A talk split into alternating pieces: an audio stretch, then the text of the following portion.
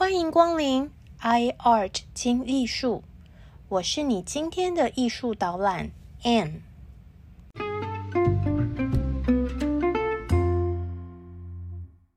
大家好，我海 Anne，我是 Anne，欢迎来到 iArt 听艺术。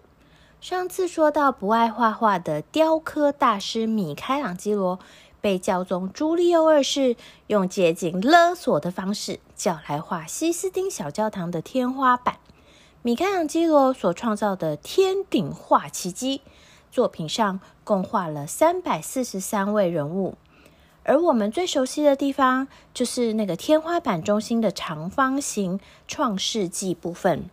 这个长方形部分呢，可以切割成四大五小，总共九个画面。故事分为三组，每组有三幅画，分别是描绘圣经中的神分光暗、创造日月草木、神分水陆、创造亚当、创造夏娃、逐出伊甸园、诺亚献祭、大洪水，还有诺亚醉酒。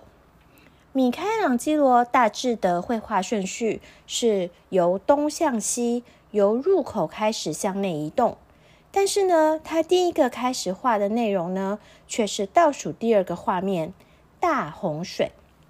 从第六幅亚当夏娃被逐出伊甸园到第七幅诺亚的故事之间，其实呢，已经相隔千年。圣经上说，诺亚对上帝非常的虔诚。上帝也很喜欢他，但是其他人呢就不那么讨喜啦。后来，上帝决定除掉人类。嗯，我觉得听起来有点像那个《Avengers》复仇者联盟的故事哦。这个大洪水的画面，就是说上帝决定除掉人类。他让天降大雨，连续四十个昼夜，大水淹没了所有的土地。画面上呢，有的人爬到树上。有的挤在盆子里，有的呢在小岛上挣扎。因为上帝事先通知了诺亚，于是诺亚造了一艘方舟，带着家人和双双配对的动植物躲在方舟里，因此只有他们逃过死劫。我们现在看着大洪水的画面，嗯，有点难受，想哭啦。因为整个画面的重点呢，就是除了诺亚一家之外。画面上的每个人都无法幸免，无论他们如何奋力挣扎求生，最后都是徒劳，唯有一死。目前大家猜测，米开朗基罗从大洪水入手的理由，可能是因为他的位置比较不显眼。由于缺乏绘制湿壁画的经验，米开朗基罗担心自己一开始会画不好。所以他挑了一个大家进小教堂的时候比较不会注意到的位置。更准确的说呢，就是教宗坐在宝座上的时候不会注意到的位置。再来是大洪水里面的场景人物，和他之前画的那一幅不存在的壁画《卡西纳战役》有一点点像，可能米开朗基罗感觉好像比较容易入手。不过。万事起头难，真的就如同他自己所预料的一样，花了一个月去制作的大洪水，却发霉结晶。据说米开朗基罗看到这个发霉之后，饱受打击，觉得自己无法完成是壁画的工作，于是丢下画笔，跑去跟教宗朱利欧二世说：“我早就告诉过你呀。”画壁画根本就不是我的专长啊！我已经搞砸了，不信的话可以派人去看看哦。还好教宗打死不信米开朗基罗会失败，于是呢就派出了米开朗基罗在罗马非常非常少数的好朋友，是一位建筑师来帮忙。最后呢，米开朗基罗毅然而然决定敲掉许多重要的画面。还好啊。大洪水之后呢，厉害到不是人的米开朗基罗就抓到手感了。接下来的工作就越来越顺利，摸通了这个湿壁画的诀窍呢。米开朗基罗开始展现出天才的自信，甚至可以不用转印草稿，直接在墙面上徒手画完。之后，米开朗基罗一口气完成耶稣的祖先们共九十一位圣家族成员的湿壁画。然后呢，再回到天顶中间的最东边，开始绘制诺亚醉酒。话说呢，这个洪水之后，万物复苏，诺亚建立了一个葡萄园，却贪杯误事，喝醉酒。没天良的小儿子看到爸爸诺亚喝醉，赤身裸体出洋相，就迅速跑回家，告诉两个哥哥。快来看呐！爸爸没穿衣服哦。还好，两位哥哥比较有良心，拿来衣服呢，帮爸爸穿上。诺亚醉酒是这五个小画面中的其中之一。小画面的四个角落都画上了雕塑般的俊美裸男。不过呢，艺评家们普遍认为，诺亚醉酒和大洪水一样，米开朗基罗当时的画工。还算不上太出色，尤其是呢，和几乎同时完成的甜茶拉斐尔笔下共有六十六位人物的胜利的争辩相比之下呢，诺亚醉酒里的人物有点呆呆的，而且人物之间没有互动，可能还是卡在米开朗基罗仍然是从雕塑，而不是呢从平面绘画的角度来思考问题。画完诺亚醉酒之后，米开朗基罗又花了一个月的时间完成诺亚献祭。这是以诺亚生平为内容的第三幅，描绘的是大洪水水退之后呢，诺亚感谢上帝的场景。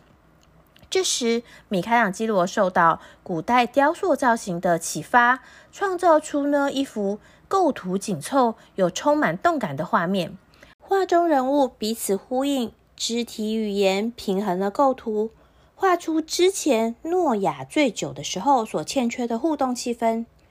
之后，米开朗基罗画了四名女巫先知。大家都知道，米开朗基罗画女人跟画男人是一样的，很多呢都是大肌肉、雄赳赳、气昂昂。据说他画女人时用的模特儿都是男的啦。相较之下，在另外一个房间里面画画的拉斐尔，神奇画笔下的美女就是真的美呆了。一五一零年初，拉斐尔完成一鸣惊人的胜利的争辩，不久之后便开始了第二幅湿壁画的创作，就是后来技压群雄、比胜利的争辩还要出名的雅典学院。我们在第六十五集的时候介绍过雅典学院。雅典学院和米开朗基罗天花板上的创世纪不同，因为呢，雅典学院是可以靠近看的，所以拉斐尔必须特别注意每个小细节，甚至是手指啊、脚趾啊，还有脸上的皱纹。细心的拉斐尔连雅典学院的稿纸素描都保存的很好哦。大家猜想，拉斐尔这个人如此深思熟虑，他把自己的心血结晶——雅典学院的素描作品保留好的原因，可能是出于一番心机。因为雅典学院是画在教宗的签字厅墙壁上，这里是教宗的私人图书馆，能进去的人很少，不像米开朗基罗的《创世纪》。大家一走进西斯汀小教堂，就会哇赞叹不已。拉斐尔可能也担心自己伟大的作品不被外人所熟知，所以呢，他保存素描，为外人提供参照，好拿自己的作品跟达文西呀、米开朗基罗相比，让大家知道年纪轻轻的拉斐尔也是不得了的一号响叮当人物。虽然米开朗基罗和拉斐尔两人在梵蒂冈的居住和工作地点相隔不远，但是呢，他们似乎很有默契，刻意在固定场所活动，王不见王，很少碰面。米开朗基罗疑心很重，总觉得别人想去西斯丁小教堂偷学他的创作。当然，最可疑的就是人气王拉斐尔。米开朗基罗画画进度缓慢，又不准让人进去参观，连教宗朱利欧二世都心急快炸裂，常常呢对米开朗基罗大小声。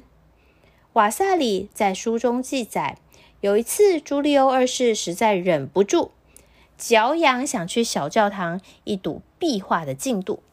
某天晚上，教宗就乔装打扮。贿赂米开朗基罗的助手，让他进去看看。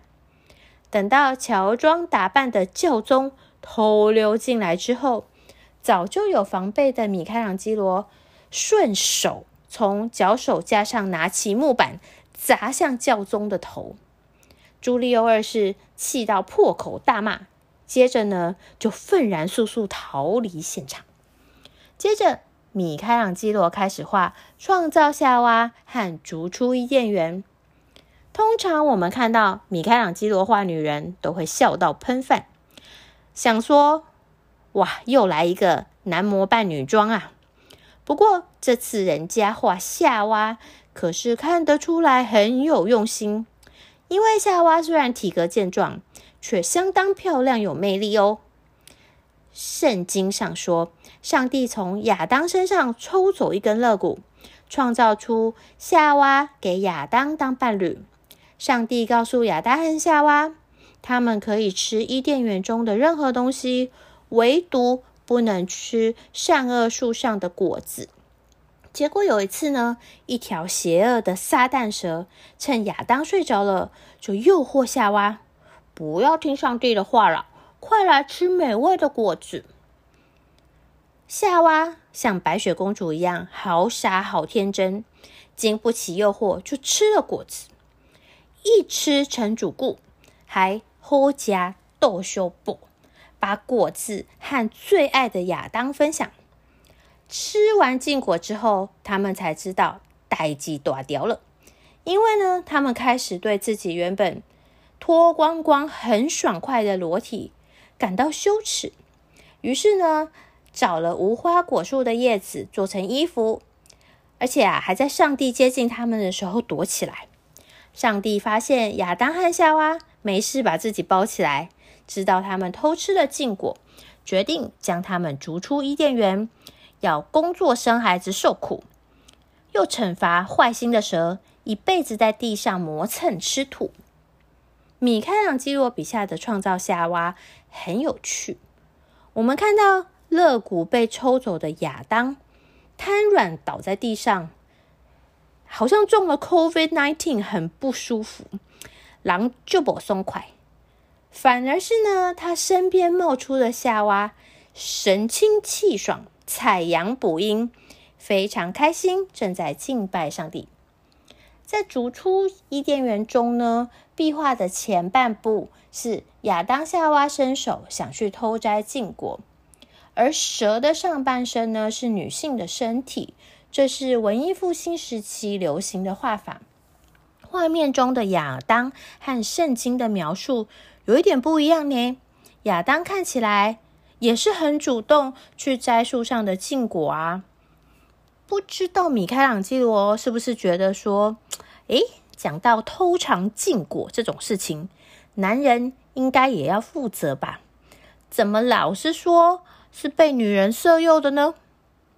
还有人说，这里的亚当和夏娃姿势很情色，正在摘禁果的猛男亚当双腿开开，斜躺的夏娃虽然此刻脸呢是转向后方看着蛇，但是如果夏娃头转回来，就是正面迎向亚当胯下的那一根了。米开朗基罗将善恶树画成了象征肉欲的无花果树，树的另外一边呢是天使正在挥剑，将亚当和夏娃逐出伊甸园的场景。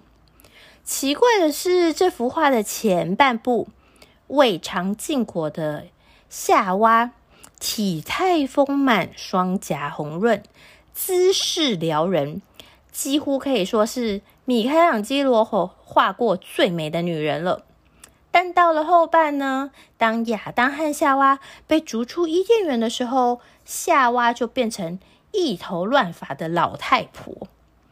难道米开朗基罗是想要告诉我们，女人经不起岁月的摧残，一吃禁果就老了吗？一五一零年夏天，经过两年的苦工，米开朗基罗终于画到了天花板的中央。也就是说呢，这个天花板改造工程已经进行了一半了。教宗朱利欧二世终于受不了了，命令一心想保命的米开朗基罗要将前半部作品公诸于世。这位教宗朱利欧二世也是超级奥克一个啦。合约上说好了，工程完成一半就要付一半的钱给米开朗基罗。结果，已经六十七岁的朱利欧二世居然搞什么御驾亲征上前线带兵？我觉得他根本是落落跑，不付工程款。米开朗基罗只好暂停工作。追着教宗从南到北要钱，搞了一年，奥 K 教宗才拖拖拉拉付完款。